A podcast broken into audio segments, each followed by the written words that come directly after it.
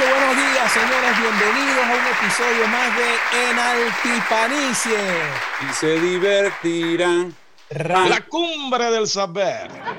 Sí. sé que es altipan, alti, alti, alto. Claro, porque lo, la parte alta. Tenemos un invitado, ya, Eilenín, ya no sé si decir invitado de honor. Porque, que voy a, ya no, no. me pongo mi invitado para, ese, para, para diferenciarme, porque todos los demás han sido de honor. Especial y de honor. Bueno, bueno, hoy tenemos un invitado, Zuliano Maracú. Excepcional, excepcional. Excepcional, que muy. Casi también sirve. Este, su nombre, Larry Molina. Papi, me, me disculpáis, no me sé el segundo nombre. Y no Germán, me. Germán, facilito, acordate Germán Monster. Ajá, Larry Germán Molina, ve qué molleja. Sí, señor, es más, de, para arrancar, para arrancar, para arrancar así, se los voy a dejar así. Mi padre me puso Larry por Larry Harlow. No wow, wow. Y entonces el Germán me lo puso porque mi papá se llamaba Marco Antonio y, y él, pero su papá, o sea, le, mi abuelo, mi, mi, abuela se peleó con mi abuelo cuando mi, mi papá estaba muy pequeño y Ajá. ella quería que él se llamara Marco Antonio y como ella lo presentó, ella le puso Marco Antonio, pero mi abuelo y toda la familia de, de mi abuelo querían que se llamara Germán, entonces en honor a eso me puso Larry Germán. Ah, bueno, excelente. Sí, por eso soy Larry Germán. Así que vení de una familia melómana, porque si tu papá le quería que te llamaras Larry de Larry Harlow, es porque era duro, un melón, duro. seguro. Gracias a Dios, gracias a Dios, esa fue la gran, la Bueno, gran herencia. Sí, Sí, señor. Larry, pero entonces vos no soy tan, tan, por lo menos vos no soy cuarentón, ¿o sí? Sí, yo tengo Ya no soy 40 y cuarentón. yo siempre, yo desde hace unos años, yo no sé si, si querer, sin querer queriendo o, o a propósito, pero yo nunca me acuerdo la edad. Yo no sé si tengo 40, y- no, voy para 45. Ya va, yo soy No, no, modelo no. 77. Entonces, Entonces voy a cumplir ahorita en el 2023, vas a cumplir 45. voy a cumplir 45. ¿Te fijas? Claro, ya yo soy, ya yo soy Ah, no, 40. claro, lo que pasa es que, exacto, es- ese boom de, de salsa de Fania fue 70. Claro, Sí, claro. no, pero, pero ojo. Yo mi digo por el nombre de Larry Harlow, pues. Sí, sí, sí, sí, sí, sí, no, y papi, y papi, a, a eso voy. Eh, el boom sí era de, de Fania, pero fíjate que papi era, en mi casa había muchos discos de Mulense, de Borincuba, de, por Dios, ¿sabéis qué me da mí, que, que no, no puedo dejar de, de mencionar? Eh, Pacheco con, con Pit Conde. Dijeron que los compadres se habían muerto. Muchachos, eso era una fija todos los sábados en mi casa. Mi papá se compraba una cajita de cerveza y papi nunca fue de salir a la calle a tomar, a hacer desastre en la calle, no. Papi era de estar en la casa tranquilo. Entonces él compraba una caja de cerveza y compraba un pote helado para mí. Y yo me sentaba al lado de él frente al equipo. Y él lo que agarraba era sacar los discos y pasarles alcohol. Los limpiaba, los ponía. Ahí gozaba un rato y yo también gozaba viéndolo a él y escuchando toda la información. Claro, claro. Termina, entonces quitaba eso y ponía eh, Ali Primera, y quitaba Ali Primera y ponía Sanssouci, y quitaba Sanssouci y ponía Aragón. Entonces, igual que ustedes, ahí está la alimentación de uno musicalmente hablando. Claro, ahí está claro. todo lo que me nutrió a mí de esa época. Eh, Lenín, ¿tu papá qué, qué tanto te ponía música? Papá, bueno, fíjate que vamos a tocar un poco, bueno, eso fue en los 70. Papá también, papá viene de la Universidad del Zulia. Ali Primera. Eh, eh, Era Ali Primera, papá era amigo de Ali Primera, o sea, Papi también. porque en la universidad se veían. Y no solamente Ali Primera, yo, yo tenía discos, yo escuché discos del papá de Luis Enrique, el, el, el papá, papá que también hace ese tipo de, de canciones de protesta. Trovadora, sí, sí. Y una gente de Nicaragua y un poco, bueno, yo, yo me llamo Lenin es por eso, pues. Claro. Ahí hay una, lo- bueno, ya después lo que pasó, la cagada después, bueno, y Sí, eso, sí, sí, claro. eso no tiene nada que ver. Pero Yo me llamo Lenin culpa. por eso. claro. Eh, pero papá no era melómano fuerte. Lo más, lo, lo más latino que papá me llegó a poner fue un disco de Lavillo. Bueno, Pero papá, papá, papá era la primera, música llanera, cosas así. Y yo escuché mis normales, este teléfono parece carpintero. O sea, yo Ok. escuché las vainas normales de carajito. Y, y mis hermanas, yo creo que por eso es que también yo tengo una inclinación a- hacia el pop. Pues, mis hermanas sí se morían por Camilo Sesto, por José Luis Perales, por el Puma, toda esa vaina y toda esa, toda esa información musical. Yo la, o sea, que esa es la, la- la etapa este, específica de que vos esponja. Ujú, Exactamente. No sé vos, Arturo, cómo fue lo tuyo. No, no, no, lo mío, papá también escuchaba Billo, Caracas Boy, este, escuchaba mucha música cubana, la Orquesta Aragón, este... No, yo no, yo no escuché de niño nada de eso, nada de eso. Mi papá escuchaba mucha música de, órgano. Le escuchaban los Masters, los Mustang, los Imperial. O sea, todo ese poco de música que, que, que dejaron de sonar, pero papá las escuchaba todas, todas. Entonces sabía todos esos temas. Así que cuando yo entré a Gran Caribe, eso, iba a ser una fiesta en la casa. Claro, imagínate. Ajá, mira, Larry, pero entonces vos estás ahí en, e, en el tiempo de nosotros, porque prácticamente son tres, cuatro, claro, de, cuatro años de diferencia. de diferencia o que te llevamos de diferencia. Yo creo que yo soy el, déjame pagar aquí, brincando. Pues un, un, añito más. Eh, no, como cuatro añitos. Yo, yo voy a cumplir. No, no, digo de mí, pues. Ajá. Sí, sí. Lenin, ¿vos tenés que 40 y qué? 48. 48. Arturo tiene 49, vos 45. Bueno, pero fíjate, fíjate que, que todos Estamos ahí, no, los velorios van a ser seguidos con los claro. Yo me acuerdo, yo me acuerdo tuyo, yo me acuerdo tuyo una vez que fue Son Cuatro a tocar en la universidad de un programa que, que nosotros hacíamos en Luz, en Luz FM. Ajá. Y ahí, ese fue el primer contacto que yo tuve con vos. Claro. hacíamos un programa ah, eh, con Edilio Lugo Medina, en UFM de 2 a 3 de la tarde de lunes a viernes. Se llamaba Cadencia y Caribe Son. Ahí yo estuve varios años con, con Edilio. De este, locutor. Este... Primero empecé, primero comencé este, produciendo. Produciendo. Edilio, yo conocí a Edilio, ah, bueno, nos llamamos para decirle que yo tenía, no me acuerdo qué disco tenía yo en vivo. Disco no, cuando eso era cassette. Este, tenía un concierto X, entonces él me dijo, hey, ¿por qué no te venís para el programa un día? Y, y ahí nos pusimos, entonces de, ahí el medio chico, encárgate vos de los martes, que era martes en vivo, así suenan de verdad, se llamaba los martes, que era puro, pura música en vivo. Este, mm, y ahí intercambiábamos música, entonces Edilio siempre le daba la oportunidad a la gente, entonces venía acá y después me dijo, venite, los lunes también, los lunes hacíamos, se llamaba un recorrido por todo el Caribe, donde poníamos salsa que hecha en Japón, salsa hecha en China, en Hawái, en, en cualquier parte donde se hiciera salsa. Eh, pero, pero ahí, una vez invitamos a Son Cuatro, eh, me acuerdo que hasta habilitamos un salón que estaba, eh, una sala que había al lado que era solamente para grabación, para que se metieran y tocaran ahí. Hicimos un en vivo, por supuesto, de audio con, con Son Cuatro. Ahí fue que yo, de ahí tengo idea de, y, y, y de Arturo de, de, de, la calle, más nunca habíamos este, interactuado formalmente.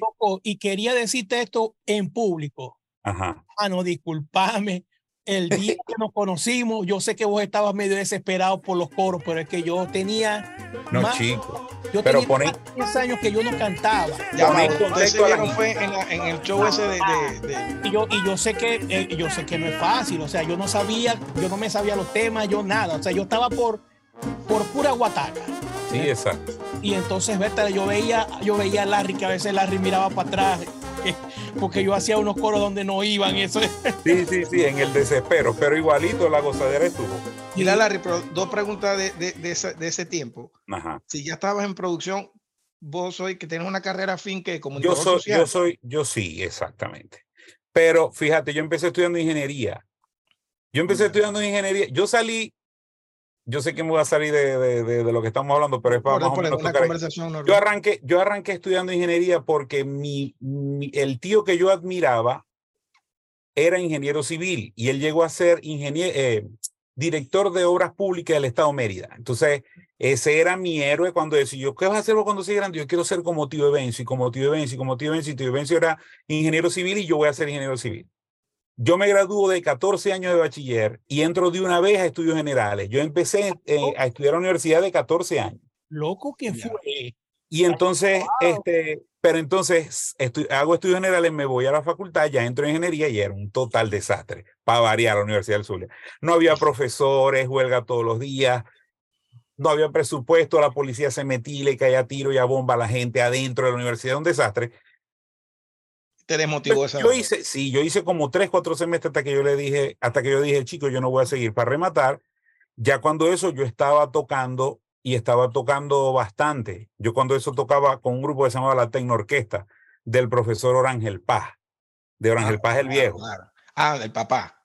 Del papá. Entonces tocábamos mucho en fiestas privadas Y, y, yo siendo un carajito, este, ya yo ganaba plata, pues entonces yo decía, ya va, yo me estoy matando la vida, yo estoy ahorita, chico, yo voy a dejar pasar unos años, me pongo a estudiar algo, yo me puedo costear la, la, la carrera y estudio algo este, en una universidad privada y yo me salgo de este problema y tal. Y, y entonces, después con el, con el tiempo, estudié comunicación en, en Urbe. En Urbe. En, en Urbe y de ahí, y ahí, eso fue lo que, lo que terminé desarrollando, porque a, a, la hora del té era lo que yo venía haciendo y lo que siempre estaba como que más vinculado a lo que Sí, yo sí, hacía, claro. que era la parte de la música, radio, etc. Claro. Y bueno, me, me contestaste la segunda porque yo te iba a preguntar que si ya estabas haciendo música y con quién. Me imagino que era con Sí, ese. a- cuando- bueno, yo arranqué, yo arranqué a los ocho años, panal. A los ocho años, mi, mi mamá me acompañó cuando yo tenía ocho años a, una, a un sitio nocturno en Maracaibo que se llamaba Mi Vieja Discoteca. Claro. Ahí fui a tocar con un grupo de gaita que teníamos que ir con los representantes obligados, porque por supuesto éramos todos niños, yo tenía lo que tenía era ocho años, y fui, eh, mi mamá me acompañó eh, y era hasta las 12 de la noche, a las 12 de la noche teníamos que ya estar durmiendo todo. Entonces, por esa presentación a mí me pagaron, yo no me acuerdo si fue un bolívar 30 o dos bolívares 50, una vaina así. Eh, pues muy a Lenin, por lo menos le pagaban a él. Nosotros tuviste suerte. Sí, yo escuché que ustedes le pagaban con hamburguesa. Hamburguesa, no. Bueno, y Grandes Ligas ya, oíste, y Grandes Ligas, o sea, Hoy por hoy ese es el colesterol alto que tengo. finales con, la- con la gente grande, con Astolfo al lado de nosotros y una hamburguesa. pues.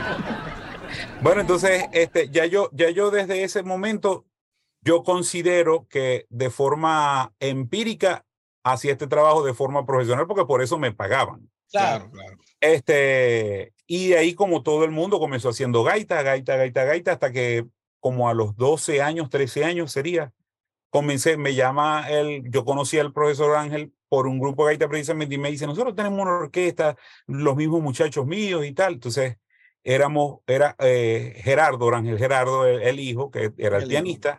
Y cantante, Ernesto, un hermano de él que era cantante también, Laila, que también era cantante, y yo éramos cuatro cantantes. Laila.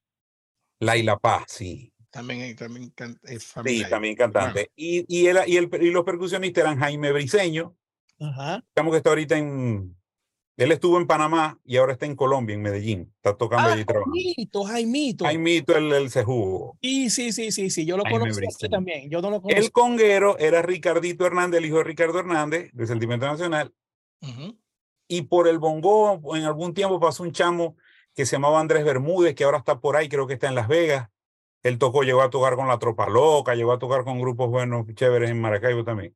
Este, pero nada, ahí fue que inicié yo la parte ya de, de la ejecución del canto como tal de la, de la música latina. Más eso ya venía yo, lo, lo venía yo aprendiendo por lo que estamos hablando ahorita. Pues Los Blancos, eh, Super Combo, Borincuba, eh, eh, eh, Barreto, todo lo que mi papá escuchaba que yo sin querer me lo iba, como estaba diciendo Claro. Lenín, iba absorbiendo, absorbiendo, absorbiendo hasta que fui, de eso fui, de eso fui nutrido. Pues.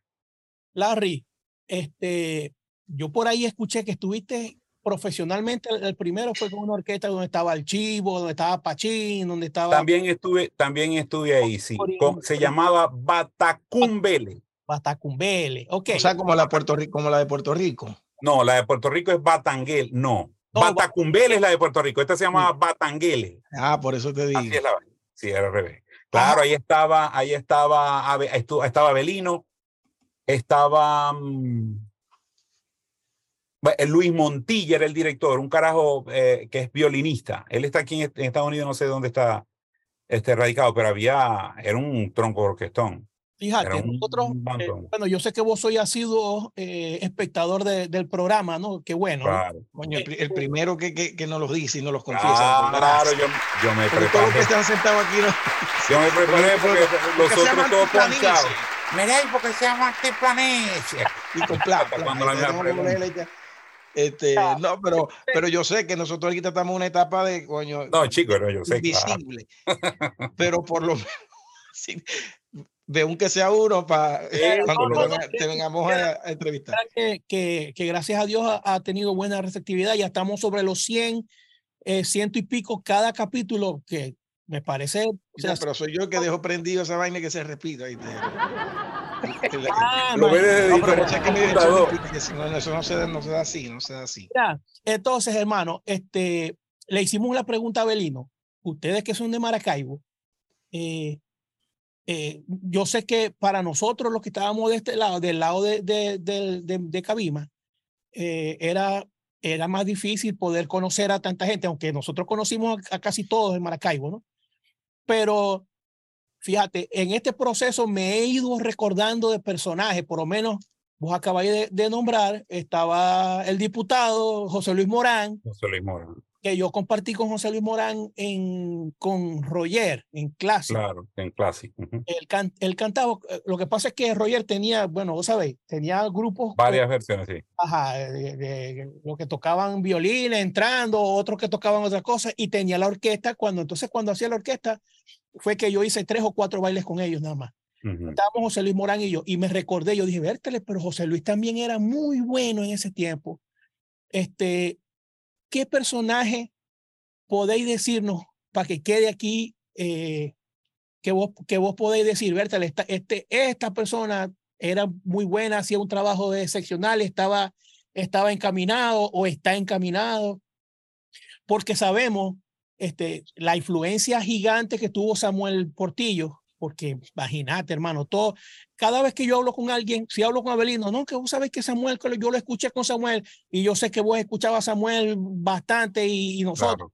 Entonces, pero, nos, pero nosotros no sabemos y queremos que quede los nombres de los, de los personajes, de esa gente que, que estaba haciendo eh, vida eh, salsística, por decirlo así. José Luis, José Luis tenía, tenía José. Luis, José, no, José Luis Morán, José Luis Ah, Morán, el diputado. José Luis Morán era, era como que el cabecilla de lo que estaban en, en, la, en esta vanguardia que no eran lo- los nombres ranqueados. Nombres ranqueados, digo yo, Erwin Bracho, este, Juan Carlos Azuaje, que yo creo que en todos los programas se nombra. Este, bueno, y ya cosas que eran los, los máximos, los más grandes, que era Argeni Claro. y, y este tipo de cantantes, pero digamos, los que no estaban, los que no tenían tanto nombre, pero que hacían un trabajo excepcional, estaba José Luis, José Luis este, Morán, con él toqué yo también muchísimas veces. Este, le pusimos un sobrenombre este, muy particular con un, No se puede soltar, no se puede bueno, no se soltar. puede soltar porque está así da la cosa. Este, mm, eh, el, bueno, el mismo Abelino, el mismo Abelino, eh, Maggie, Claro. Mm, Maggie. Maggie siempre estuvo, lo que pasa es que Maggie siempre se vincula con la parte del tambor, Claro. pero exacto. Maggie como cantante de salsa, Papi, si yo, yo se lo dije a Belino, yo no sé, creo que vos escuchaste el programa. sí. no, el de Abelino no lo he visto todavía, ese lo tengo pendiente. Mira, yo, yo entré a secretos por Abelino. Cuando Abelino se salió de secretos, yo fui el que entré. Y en, el, y en secreto nos quedamos, eh, no me acuerdo cómo se llamaba la esposa de- del pianista, Susan. Susan, Susan Scarlett. Ah, exactamente. Estaba Susan, estaba eh, la que es Denis ahora- Dame. la- Chamo, y, y no quería, quería mutear la verga para que no se viera el pero no sé cómo mutear. mira. Eh, ¿Cómo se llama la esposa de, de, de este chamo de Cabimas que también canta, que está en Estados Unidos? Que Ah, vivía- de David Soto. ajá, la esposa de Nadesca. Nadesca. Estaba, estaba Maggie, estaba yo. Nosotros éramos los cuatro que cantábamos. Este, papi y Maggie hacía unos soneos. Yo decía, vértale, este pana está. Sí, Maggie. Maggie Porque muy yo creo que a la, a la conclusión que hemos llegado en este programa, primero a descartar cosas que a veces son un poco hasta odiosas, porque yo sé que hubo mucho tiempo fricción entre los cabimeros, que tal, que son, que no. No es una cuestión de genética, porque eso es mentira. Ni, ni, si- ni es una raza superior a la otra. O sea, fueron personas específicas, movimientos que se hicieron específicos y que dieron como fruto que hoy por hoy hayan personas en el Zulia que habitualmente no es una tierra de salsero, porque hay, hay que decirlo, no es una cuestión natural como haber nacido en Puerto Rico o en Cuba, incluso en Caracas. Ajá. Entonces, hubo movimiento, hubo personas clave, como en tu caso, que yo a veces le doy más, eh, mérito. le, le- le- doy un plus, por lo menos a tu desarrollo musical, porque fue si se quiere, natural. Porque yo me si yo no me tropiezo con Nano o con, o, con Julio Rivera, de repente yo estuviese cantando lo que, lo que debía un cantante cantar. Entonces, a mí me parece que eso es un avance, por lo menos, que creo que hemos llegado en este programa. Bueno, fíjate. A, poder descifrar qué es lo que pasó. Yo, yo voy a dar mi humilde punto de vista. Yo he escuchado ya eh, este tema en varios programas y, y, y, yo hay algo que yo, eh, si hay algo que yo reconozco es la unión de los músicos, cuando digo músicos estoy metiendo cantantes y todo, mm. de los músicos cabimeros. Porque yo siento desde este lado del charco, yo siento que ustedes eran como más unidos por lo menos Nemesio lo estuvo diciendo en, su programa, ustedes se reunían los unos con el otro y ustedes dos lo han dicho un montón de veces también. Nosotros nos sentábamos a escuchar música, a tomar y a inspirar vos mientras yo te hago el coro y después yo voy a hacer el coro y yo inspiro y vamos a y escuchar este disco, escuchar. Eso es algo que, que en Maracaibo yo no lo viví, lo hubiese querido vivir. Eh, quizás no había esa unión o yo creo que eso es, típico de los, eso es típico de los pueblos también, ¿oíste? Claro. Sí, claro. que ustedes son más citadinos. Había otro tipo de distracciones, una ciudad más grande, por supuesto. Y a lo mejor esas cosas no, a lo mejor se daban en pequeños grupos.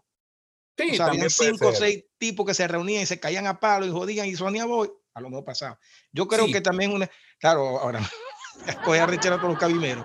Pero yo, creo que trata de, ser rigur, riguroso y trata de llegar a la verdad, porque hay muchas mentiras que, y medias verdades. Yo pienso que también el efecto pueblerino hacía que, coño, nosotros no teníamos más nada que hacer. A nosotros nos llegó la parabólica 200 años después que ustedes. Así decía Belino. ¿Cómo no van a hacer si ustedes no, los centros, A los centros comerciales llegaron a cabina mucho después. Entonces, nosotros, ¿qué, ¿qué íbamos a hacer? No, y es, y es cuestión física también. O sea, físicamente Maracaibo es una extensión gigante. Lo, nosotros, claro. fíjate que. Eran cuatro calles, entonces se sabían lo que cantábamos en las cuatro calles. Todos vivíamos cerquita. Yo vivía. Estábamos, encerrados, estábamos en un gueto. Era, estamos obligados a relacionarnos. Todos vivimos cerca. Ronald vive a, a, caminando a 10 minutos de mi casa. Cecita vive a 8 minutos. Humberto Casanova a 16 minutos. El más lejano era Lenin que, y estaba a 20 minutos caminando. O sea, todos estábamos juntos, juntos, juntos. Yo creo que eso fue un bueno, esa, esa quizá, a mí me hubiese gustado este, codiarme con ustedes en, en ese sentido. Pues. Eh, igualito, yo no tengo, porque como ustedes dicen también, y si es verdad, la parte de, que, que, todo era más lejos y más cerca, pero sí habían también como que grupos que no eran inaccesibles, sino que quizá por lo lejos, por lo menos había un grupo que estaba en la rotaria. el, Chivo, el Pachín y toda esa patota, Heriberto, todos esos estaban ahí encofrados en la rotaria, que ah. no era que le cerraban la puerta a todo el mundo, digo yo, yo tampoco quise accesar, o no pude, o no tuve tiempo, o no me interesó, qué sé yo, pero yo no accesé a esa gente de la rotaria. Sin embargo, de la rotaria, quien no ha salido, y todos los percusionistas que han salido de la rotaria son buenísimos.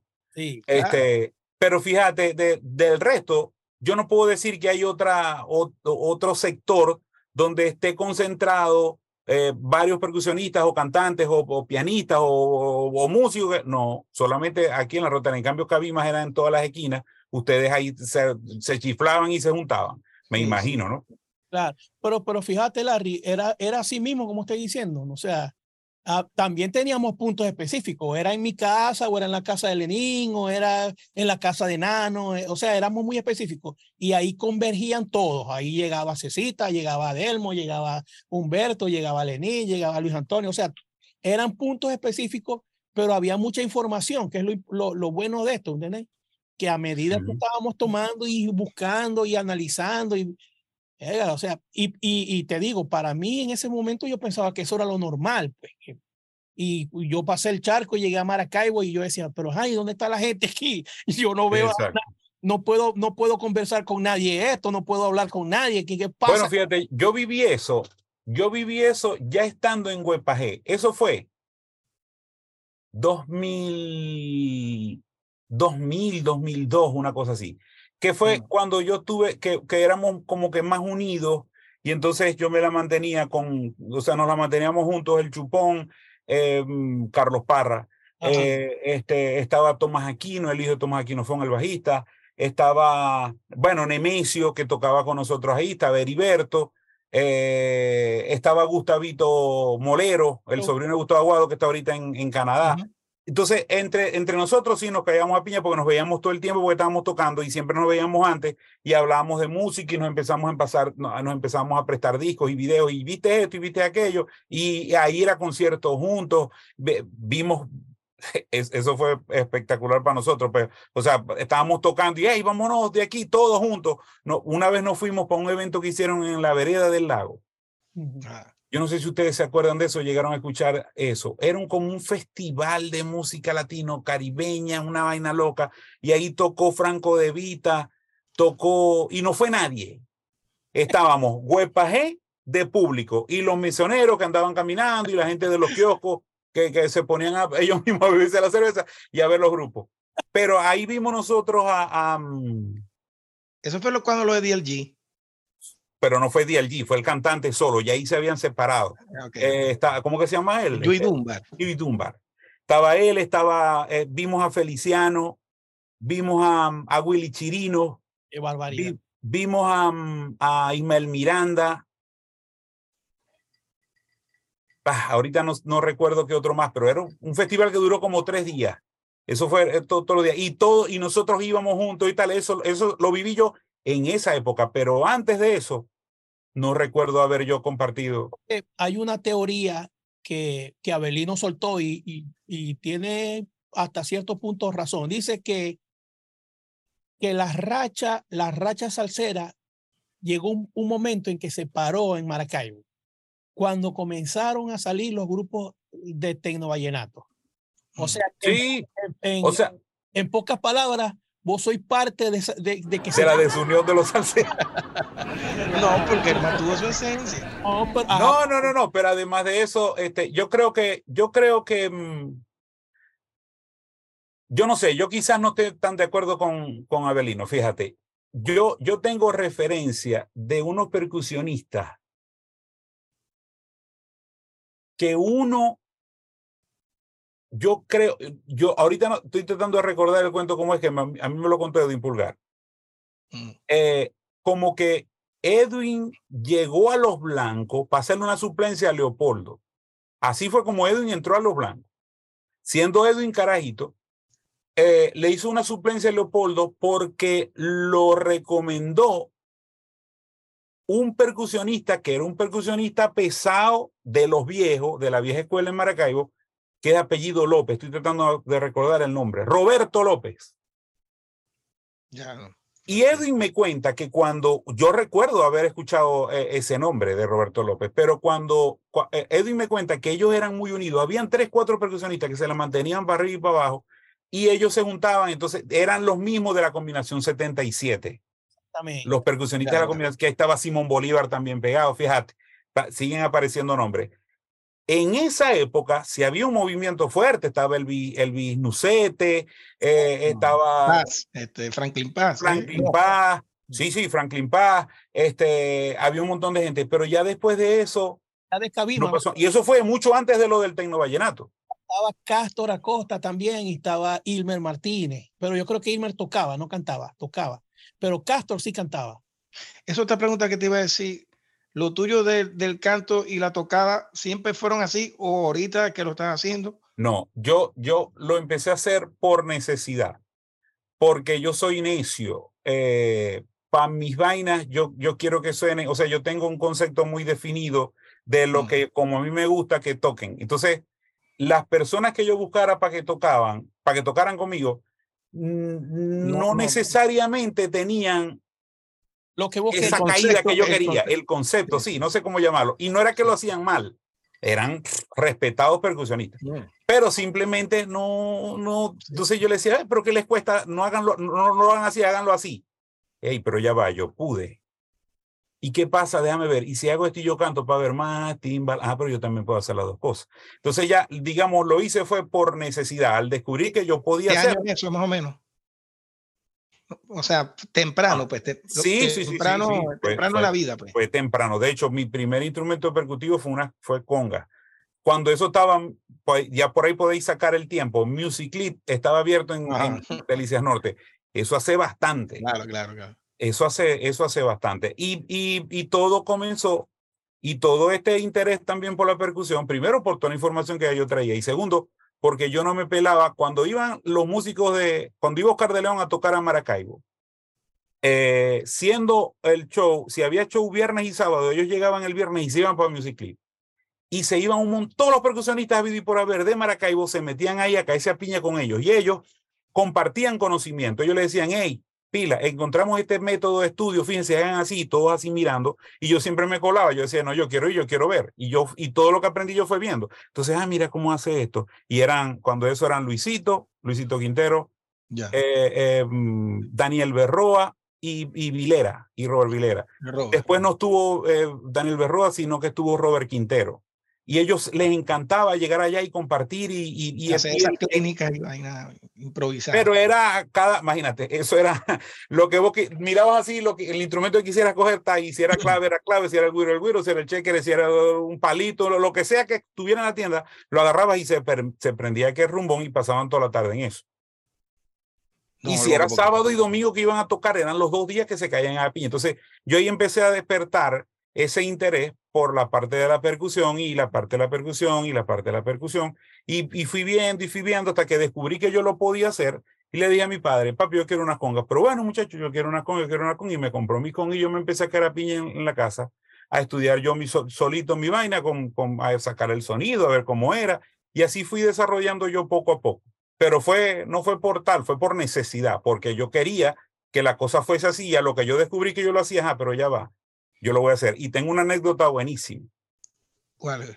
Eh, tocando en, en Bobure. Una vez fuimos a tocar a Bobure eh, y yo fuimos con la orquesta de Lenville, con Salsología se llamaba. una orquesta que teníamos que trabajábamos fijo en Lenville toda la semana. Okay. Y nosotros alternamos con los blancos. Cuando yo terminé de tocar, yo cojo mi baqueta, la meto en el baquetero y empiezo a desarmar el timbal porque no teníamos atilero cuando eso, cuando voy bajando de la tarima me dice, ¡ay, coñito, ven acá! Leopoldo Blanco. Ahí tocaste fue timbal. Sí, ahí toqué timbal y canté. Y cantaste. Entonces, me, eh, él, te fijáis, papi, yo te dije que vos solo no hacías el saber. Te fijáis que hay otro que lo hace como vos. Y Leopoldo venía acá, muchacho, ¿y vos dónde estabas metido? Pero es que vos cantáis sabroso y tocáis tan bien, ¿y cómo es esto? Yo pensaba que yo solamente hacía eso aquí, pero vos también lo hacéis y tal. Yo me fui de ahí, pero hinchado, porque era, vos sabéis, uno de los héroes de nosotros, uno de los de los Avengers musicales de nosotros, este, que me dijera a mí esa vaina fue espectacular. No, hay que te los flores por los dos lados. Sí, exacto. como timbalero.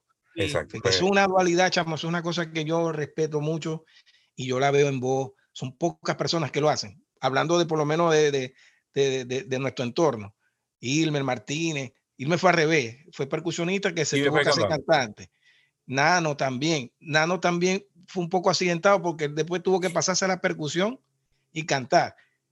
Entonces, eso para mí, Nemesio. eso tiene un Nemesio, eso tiene para mí un mérito muy, porque yo lo que hago, a mí me dan una, un guiro y lo que canto, lo toco en el Wii. Y lo hago en la campana. No puedo, loco. no tengo independencia ni en mi casa, ni en mi vida, ni en la música menos. Entonces, eso para mí es de, de, respeto total. Sí, pues, eh, eh, bueno, son dones que Dios da y, y, y, vais desarrollando con, en la medida que vais eh, queriéndolo hacer. Porque ves, si yo voy a proponerme hacer esto, voy a proponerme. Fíjate que yo nunca he sido disciplinado para el estudio. Vos me ponéis, vos me ponéis a mí a, acompañar a alguien y yo lo acompaño. Ahora, si me dicen con y en el timbal, Larry, mm, mm, aquí está, coge tu palo. Porque yo no soy ah, virtuoso. Yo no soy virtuoso para solía, para pa, para hacer solo para vaina. Yo hago lo que me sale del corazón, ¿no? Y no necesariamente tiene ni, ni me parezco a ninguno de los diablos que, que a los que nosotros no conocemos, conocemos pues. Alejandro Araujo, eh, Marlon Alaña y todos los percusionistas de vida y por haber, yo ni por ahí me les acerco. Pero sí me gusta, o sea, me, me he preocupado más que, más que todo eso por, por tratar de, de crear un sonidito para mí, o sea, que, que la conga me suene chévere, que hacer la cosita en el timbal, que, que es para acompañar, pero no es que yo soy el virtuoso, no es que el timbalero, no, no. Machuco mi vaina para gozármelo. Bueno, eh, Larry, eh, contame brevemente, brevemente tu paso por, por la gaita, que estuviste con, con Ricardo Portillo en, en Amparito. En Amparito, en Amparito, sí. Eh, eso, eso también fue por casualidad, porque mm, ya Ricardo, eh, Ricardo se la mantenía en, en, el, en el bingo Seven Star, ahí en, en Delicias Norte. Y yo tocaba mucho ahí, entonces eh, conmigo tocaba el pianista de, de, mi grupo de Malibu, es Jackson, Alejandro Castillo, que era pianista de él, venía a tocar desde Cardenales, yo unos 14 años en Cardenales.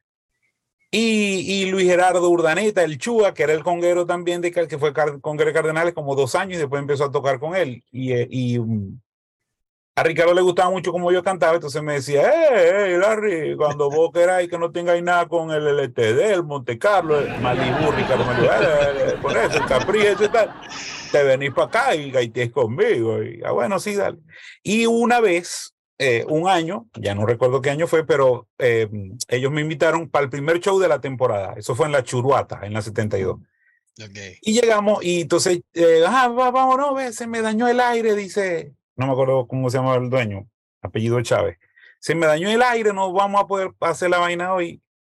Y dice Ricardo, mira y esa bulla que yo al lado, que no es una fiesta de alimentos polar. yo me voy a asomar allá para ver cómo es la cosa. Muchachos, quien se quiere ir se va, pero si no se quedan pues se asomó allá con Chavín y parece que hubiese llegado Chayán y... Claro, claro. La gente... ¡ah! La locura. Y entonces viene Ricardo y le dice el tipo al, gerente, caramba, Ricardo Portillo y Chavín, imagínate y tal. Y dice, yo estoy oyendo allá el conjuntivo que está tocando, muy bueno.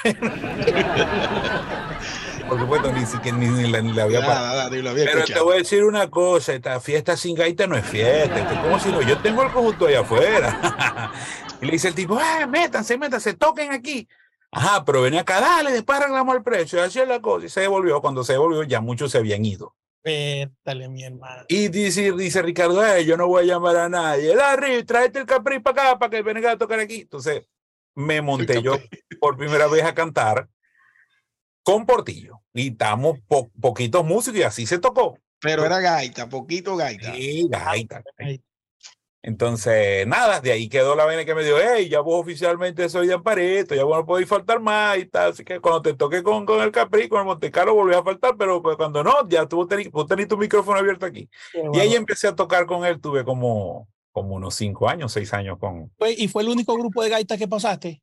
De chamito, sí, pasé por mucho. No, no, de grandes, grandes, profesionales ya. Bueno, de grande, yo por, por, ¿cómo se llama esto? Por, no, yo no creo que sea inmadurez, simplemente no era mi momento. A mí me hicieron, en, en el año, creo que fue 97, 96, una cosa así, hubo unas elecciones y yo grabé como cuarenta y pico de jingles de gaitas con Cheo, Cheo Becerra, digo yo, Cheo Zavala, el pianista de, de Pillopo. Este, y uno de esos fue a dar a Caracas y allá eh, un tío era, trabajaba con el grupo Todos Estrellas. Entonces, eh, él le dijo, hey, escuché al sobrino mío que grabó esta vaina y tal. Digo, hey, ese sobrino tuyo no está en Maracaibo. Coño, yo lo quisiera tener aquí, me está, me está haciendo falta un cantante. Ese año fue el año que estuvo eh, que ellos contrataron para que estuviera con la temporada Andy Montañez, que grabaron de la pastora Saladillo. Y yo no quise, claro, yo estaba muy chamo, yo estaba, yo estaba muy jojoto, pues. Entonces, no, venite, nosotros te pagamos la, por la temporada y te damos aquí hotel y te damos tal y tal. Y yo no, de verdad que no me atreví, no, no quise. El año siguiente, un año o dos años después creo que fue, me volvieron a invitar y yo tampoco quise. Y después me enteré que ese fue el año que grabó, que tuvo Cano Estremera con ellos en la, en la temporada. Dios mío, ¿qué No, y lo peor que sí voy a decir, no, porque a mí no me gusta la gaita. Que el primer año Andy Montañez y el segundo el Cano. El Cano, exacto. Este, pero la verga nunca pasó en la gaita. Bueno, en Maragaita sí pasó con sí, Bueno, el chiste es que, que con el, el, cuando el, el, año que yo, que yo entré a, a, a Amparito, el año, el, el, el, año anterior, que fue el último año que estuvo Ricardo Portillo como director de, de, Cardenales, ya se había hablado de algo, de que yo pudiera entrar a Cardenales en esa temporada. Al final no se pudo, no se hizo. Yo de verdad que tampoco mostré mucho interés y el, año siguiente fue que yo se hizo amparito la cosa y yo caí ahí y de ahí para adelante fue la única experiencia ya de grande con la gaita. No, lo que pasa es que yo creo que vos te pasaba lo mismo que a nosotros, que nos, veíamos, nos veían como una vaina rara, que no sabían en qué ponernos. Imagínate, Cardenales, que la, la tradición. Sí, pero fíjate, en el ese gran sentido, combo, el gran combo, entonces de repente uno tenía como un... Y viene, Eh, viene lo- con una Ese eran los Yankees, los Yankees de Nueva York que no puedes ir con tatuaje, con arito. pero nada, fíjate nada. que en ese sentido, Portillo siempre ha sido muy vanguardista. De hecho, Sí, él le cae sí. mal a mucha gente, a muchos puristas, precisamente por eso, porque a él siempre le ha gustado innovar, siempre le ha gustado lo mi fuera de lo común. preferido de gaita es él, ¿oíste? Que se Bueno. lo dije. Y, y él, y él, yo grabé en los 20, eh, los ve- 25 años o ve- o 40 años, 40 años de Cardenales. Ahorita tiene que 60 y pico. sí, sí. En los 40 años, eh, Portillo hizo un tema como con 200, co- como con 200 cantantes. Y él, y él, yo llegué al estudio y que, hey, vos sos el que canta en Pillopo, vení para acá, metete ahí a cantar. Y, hey, loco, si yo no más vengo a metete, canta un pedacito. Yo, a mí me gusta cómo vos cantáis, un pedacito.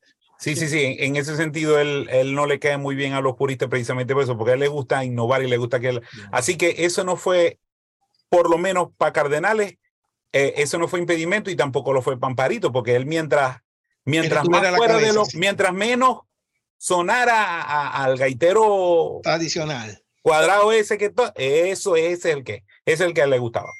Bueno, Larry, para no, Dime. para no, para que no se vaya consumiendo tanto el tiempo, voy con las preguntas y respuestas rápidas. El Queen Preguntas y respuestas rápidas. Diría, diría Lenin, llegó el profesor. y Rafael. Mira, Larry, te hago una pregunta. ¿Quieres que te pregunte sobre percusión o sobre cantar? Como lo que vos queráis, mi hermano. Si queréis lo hacéis mixto. Voy, voy para allá. Voy De con, los- carne y pollo. voy con cin- cinco percusionistas que a mi criterio, que a mi criterio han dejado algo en la historia cultural zuliana.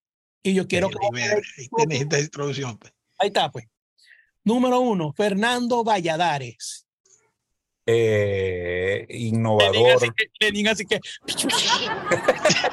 No, pues, Fernando, Fer- sí, con, con la cava. Este Fernando es, Fernando es un, un otro de esos Avengers, otro Avenger musical. Fernando ha sido capaz de, de destacarse como, como baterista, como percusionista. Como, si ustedes no han tenido la oportunidad de ver a Fernando tocando timbal, Claro, claro que sí. la locura. can- chico Este, cantando. Cantando, tocando teclado, tocando guitarra. Fernando es de otro, otra galaxia. De Little Lawrence, como me dice él a mí. Ajá, voy aquí. Yo no me Ajá, Tomás Sánchez.